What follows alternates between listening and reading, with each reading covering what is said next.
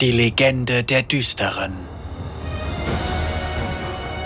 Die Düsteren sind dreifach verflucht. Einmal durch den uralten Gegner, dem sie einst gegenüberstanden, dann durch den Fall ihres glorreichen Reiches und schließlich durch den Verrat, der sie für alle Ewigkeit verdammte. Als die Rebellen von Ikathia törichterweise die Lehre entfesselten, wurde Shurimas Verteidigung wie immer von den legendären Aufgestiegenen angeführt. Diese Götterkrieger waren von der Macht der Sonnenscheibe durchdrungen und überragten die sterblichen Soldaten, nutzten Magie sowie Klingen gleichermaßen und waren schließlich siegreich. Trotzdem forderten die Schrecken des Krieges einen schweren Tribut und diejenigen, die überlebten, waren vermutlich nie wieder so, wie sie einst waren. Jahrhunderte später, als sie den mächtigen Asir während seines eigenen Aufstiegsrituals verloren, fiel Shurima.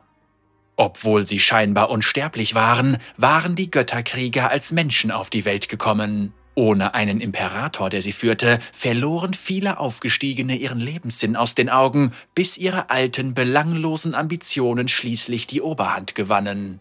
Sie brachten sich verbotene Zauberei bei und sahen sich mit der Zeit selbst als die rechtmäßigen Erben der Welt. Die zerstreute sterbliche Bevölkerung nannte diese neuen Tyrannen Düstere, ein geflüsterter Fluch, der in der alten Sprache gemeinhin die Gefallenen bedeutete. Doch selbst die Düsteren konnten ihren kranken Seelen nicht entkommen, die durch den langwierigen Kampf gegen die Leere in Mitleidenschaft gezogen worden waren. Nach Jahrhunderten unbehaglicher Bündnisse wandten sie sich unweigerlich gegeneinander und so begann der große Krieg der Düsteren. Dieser Konflikt reichte von Shurima nach Valoran und selbst bis hin zu weiter entfernten Ländern.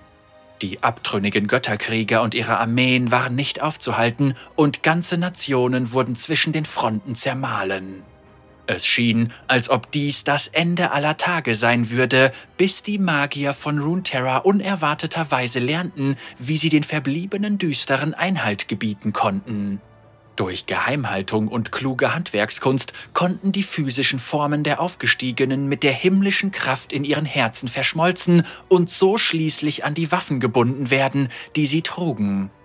Als ihre Anführer auf ewig eingesperrt waren, konnten die wütenden Horden zerstreut und getötet werden.